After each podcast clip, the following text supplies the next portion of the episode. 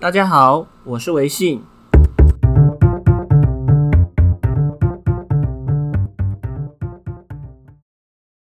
这次我们要谈的主题是心想事成。很多年前，可能大家有记得有一本书叫做《秘密》，那时候是非常的风靡。我在看了那本书之后，我就在心里许愿，我想要赚更多的钱，有一份好的工作。我就这样一直想着，一直想着，但结果就是 nothing，没有，没有任何事情成真。直到这几年呢、我跟我的朋友 Barry 讨论，Barry 他已经是练习心想事成好几年了，我才发现我有很多的地方理解错了，所以今天就是要找他来解读吸引力法则的秘密给大家听。啊，那我们先来欢迎我们的。今天的来宾 Barry，哎、欸，大家好，我是贝瑞啊，贝瑞，嗯，贝瑞，贝瑞。那 Barry 啊，那个我刚刚想说，我那种做法到底有什么问题啊？呃，你可以先在也，因为很多听众可能也是第一次，呃，听到心想事成或是秘密的这方面的哈，你可不可以也，我也请你先说一下你是怎么做的，你怎么在做这个？嗯心想事成的哦，好，呃，我想法就很简单，我那时候就想说，心想事成，那是不是就在心里许愿就好？就许一个愿，就像我刚刚讲，就是我希望有一个很好的工作，或者是这个工作可以帮我赚大钱，然后就在心里常常这样想，就这样而已。就是你心里有这样的想法，对，能不能有一个好的工作？是，能不能帮你赚大钱？尤其是像说，我可能要去面试一个工作嘛，嗯、那我那时候在面试之前，我就常常想说，哇，我要面试上，我要面试上，就是这样子一直想而已。嗯哼。所以你在想说你要面试上的时候，那个时候你的感觉是怎么样？那时候的感觉紧张吧？紧张哦。对，应该说是就是有点像紧张的反应那样子。紧张的反应，紧你紧张什么？怕不会上。哦，所以你想到的是怕不会上，对不对？我，我觉得那一刻可能有一点点这样想，有点这样想。对啊。那我问你，你后来那个工作面试上了吗？啊、呃，其实很，我详细情形我已经忘了，那时候的情况我已经忘了。哎，我只是觉得，我印象中应该是没有了。OK，那你可以不？你刚刚讲说你会想说，哎，我希望可以面试上，嗯，然后里面有一个好像，哎，可能会不会上。嗯，对不对？嗯，会心里跑这个嘛？好，这是你刚才在说你在做心想事成的时候，你心里发生的事。是。那我请你举一个例子，你你有面试上成功的经验吗？有，有啊。有。你可不可以跟我说一下，当你面试上之后，你的状态是什么？蛮，呃，踏实吧。踏实。然后平静吧。哦。对，好像也没有特别说有多雀跃什么的。嗯哼，是踏实、嗯、平静这样。对对对，哦、主要是踏实的感觉。所以，也就是说，你刚才你当你真的面试上的时候，你其实是踏实平静的。嗯。嗯，那你会再去想说会不会面试不上吗？你说之后吗？对，面试上之后，你会想这个吗？如果我要再找下一份工作是吗？你指的是这个？没有，就是你面试上了之后，你会脑袋在跑，嗯、会面试不上吗？就是你已经上了之后，当然不会啊，因为已经面试上了嘛，嗯、对不对？对，嗯、对，没错。嗯，哦，所以我觉得你刚刚其实讲到很重要。我们听众其实听到这边也可以发现哦，你前面在做心尝试做心想事成的时候，嗯，其实你的状态跟你真的面试上的时候是完全不一样的。你前面在讲，你会觉得有点担心，嗯、然后脑袋会在想着，我希望可以面试上，希望可以面试上。嗯，可是当你真的面试上的时候，你的反应完全不一样，嗯、踏实、平静，也不会多想什么。嗯，就是说，心想事成其实是一个，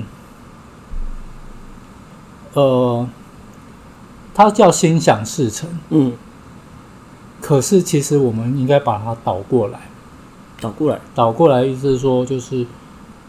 呃，事成心想，也就是说，嗯，你这你的想，你的心理的状态是要在事情已经成的状态，嗯，也就是说，如果你当时你在面试前你的状态，你就直接进到你已经面试上的那个状态，你说是踏实平静的话，嗯，这个才是真正心想事成的做法。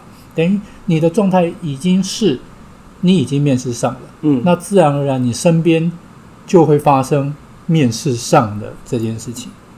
你前面在想说你要想说我可以呃，希望可以面试上，然后有点担心，嗯，这个状态是呃不一定有面试上的，甚至有可能是面试没有上的才会有这样的状况。那嗯，你的状态才是真正心想事成会成就的事情。你是在已经面试上的状态去面试，那你就会自然而然让面试上这件事情会发生。你的状态是还没有面试上的情况下，嗯，那你也不比较不容易来到一个面试上的情况下。你的意思是说，如果我想要心想事成的话，我等于是像是透过想象已经成就了这件事情的状态，像是我已经面试上的一个状态，然后我要带着这样子的，比方说踏实平静的感觉去面试，这样子。对，没错。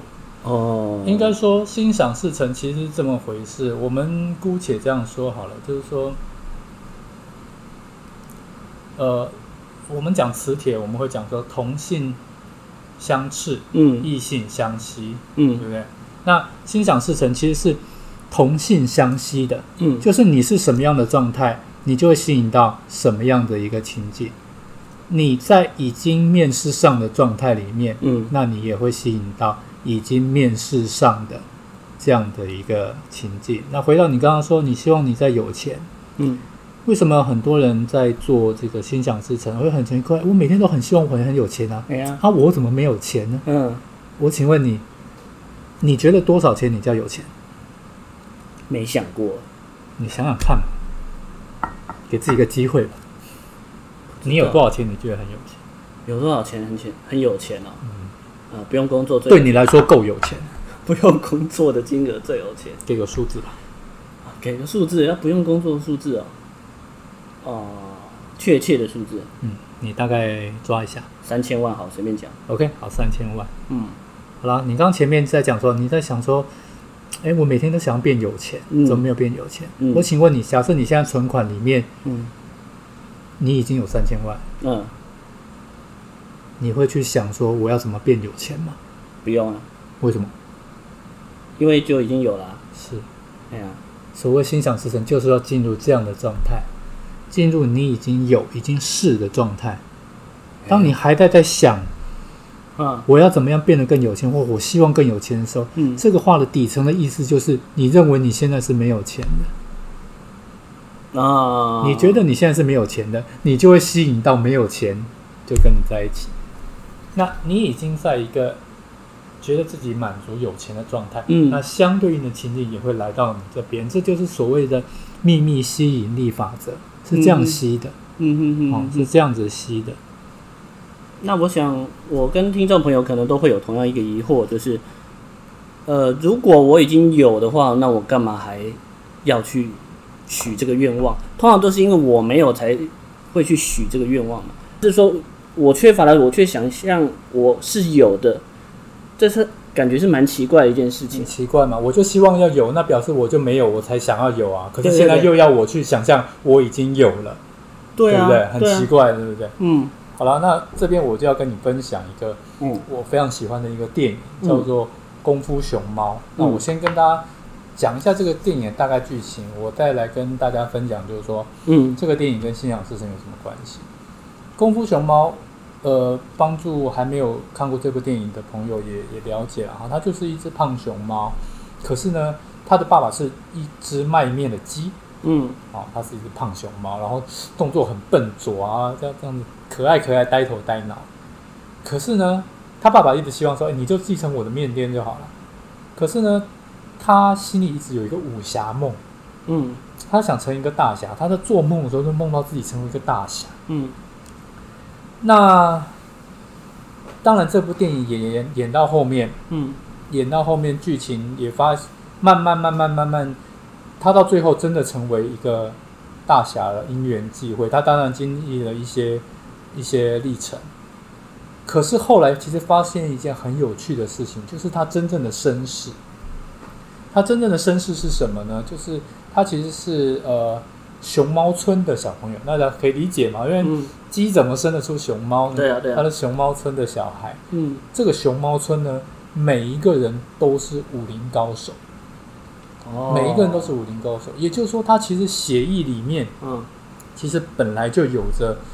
这个功夫的协议，嗯，所以他才会渴望，渴望自己能够学会功夫，好，所以我觉得这个故事带给我很大的启发，就是说，其实我们常常会有一些误解，就像熊猫，其实在这过程里面也描述电影描述它，其实有时候其实很自卑的，觉得自己自己这么胖，嗯，哦，那呃，怎么能够学会武功呢？旁边人也会这样看他，这样笑他，觉得不可能嘛。嗯。但是这部电影其实在给我一个很大的启发，就是说，呃，其实那些我曾经在网络上看过一篇文章，他也是跟我分析这个功夫熊猫。嗯。他就讲到说，其实那些我们所渴望的，我们所很希心里很希望能够拥有的，其实都是我们生命中本来就有的，本来就有的，本来就有的。所有那些我们渴望的，其实都是本来就有的。其实无论在基督宗教，或是佛教里面，佛教里面讲本自具足，嗯，就是说人本来都是满足的，嗯。而基督教讲伊甸园，嗯哼，对不对？伊甸园它也是一个所有的事，是万事万物都是满足的这个状态，嗯。那问题是，我们离开了这个状态，也就是说，那些我们以为我们没有的，就像功夫熊猫，他以为他自己。或是说，他其实成长过程里面，他觉得自己不是个大侠，所以他很渴望成为大侠。嗯，可是这个这个觉得自己没有是一个误会。他本来就有武林高手的血液，他本来就会自然而然顺理成章的成为一个武功大侠。而那个以为自己没有，嗯，实际上只是一个误会。嗯，但是如果我们把这个误会当真了。那误会会成真的。我们其实，在很多心理学都谈到，呃，这个自我因缘预言。嗯，你真的认为自己很差劲的时候，嗯，你会活出这个很差劲。嗯，所以你当你真的认为自己就是没有钱的时候，嗯，你也会活出没有钱的样子。可是真的是这样吗？这个其实就是，呃，像熊猫一样，是一个误会吧？或是他还没有认识到，其实他生命中本来就是武林大侠。当我们很渴望自己很有钱的时候，嗯，当我们很渴望自己成为什么什么样的人的时候，嗯，其实我们以为自己不是，可是，在生命的最核心里面，我们其实本来就是。所以，心想事成跟秘密吸引力法则，并不是教会你一个很新潮的方式，让你把不可能的愿望变成可能，嗯，它只是让你去看见。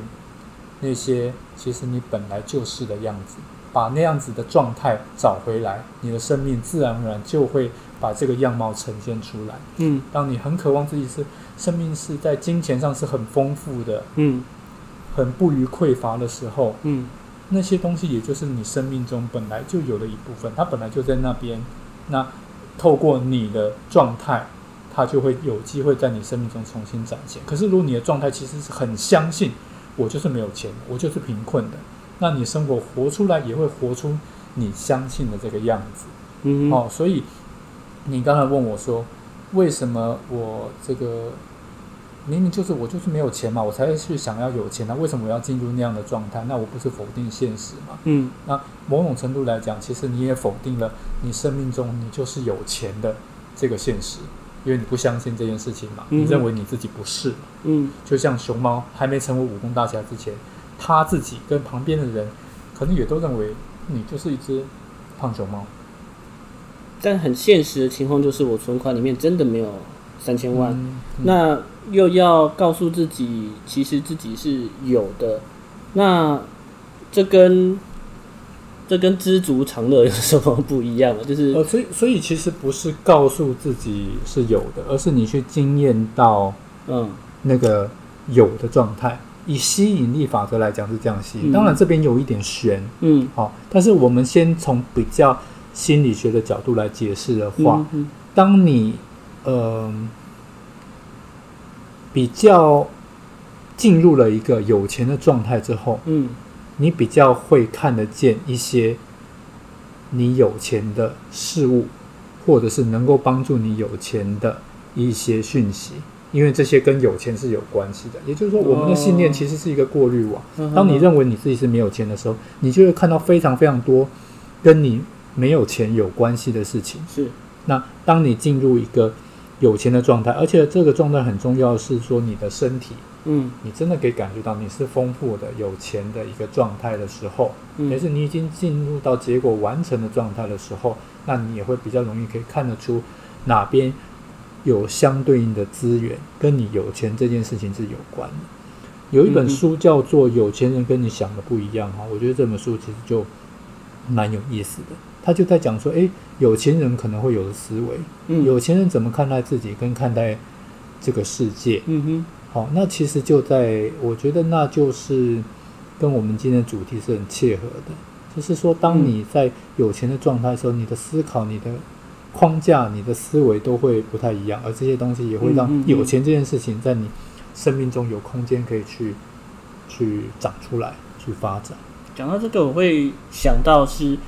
呃，顺着这个逻辑，我们要看这本书，我觉得好像不是说要去学有钱人的思考跟逻辑方式是怎么样，而是当你真的进入到我就是有钱，老子就是有钱这种状态的时候，其实你的思维自然而然就会变得很接近，就是就是就是有钱人的思维。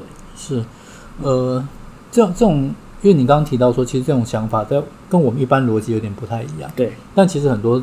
宗教里面都有提过哈，嗯，在基督宗教里面哈，马太福音，嗯，其中有一章是这样说的啊。当然，我不是基督徒啦，也不是天主教徒，也许我的引用可能有一些呃一些错误的地方，要请大家见谅。嗯嗯嗯，他是这么说的，就是凡有者，就是凡是你有的，嗯，那我还要再加给你，你有我还要再加给你，这么说，对。但是凡是你没有的。连你现在拥有的都要将之夺去，这个其实就是，其实心想事成是一种，呃，锦上添花。跟落井下石的一个设计，它是没有雪中送炭的。啊。所以当你已经在一个，就是你的身心灵状态都可以惊艳到那个有钱的时候，嗯，就会有更多的钱来到你身边，因为跟你的频率相合。是，嗯，有时候就是一种。很像臭味相投，就是频率相近的人就会在一起嘛。嗯、哼哼，那频率跟你相近的现象跟事实也会来到你身边。当你状态就是很丰富、很有钱的时候，嗯、所以才吸引嘛。因为跟你频率相近的的丰富、有钱这件事情也会来到你身边。可是你如果你的状态本身已经是穷困的、贫穷的，嗯，那贫穷这件事情也会跟你的生命相合。那如果你钱太多，那不行了，这样就不是穷困啦。赶快让他失去吧，这样就会变得像那个九世乞丐，九世不得翻身这样对之类的，怕爆这样。对，怕爆。对，这一次我们已经讨论了一些关于心想事成的原则。那在下一集的节目里面，我会就大家可能会有的疑问来帮大家问，以及提出一些实际上生活可以练习的方法。那请请大家期待下一集。拜拜。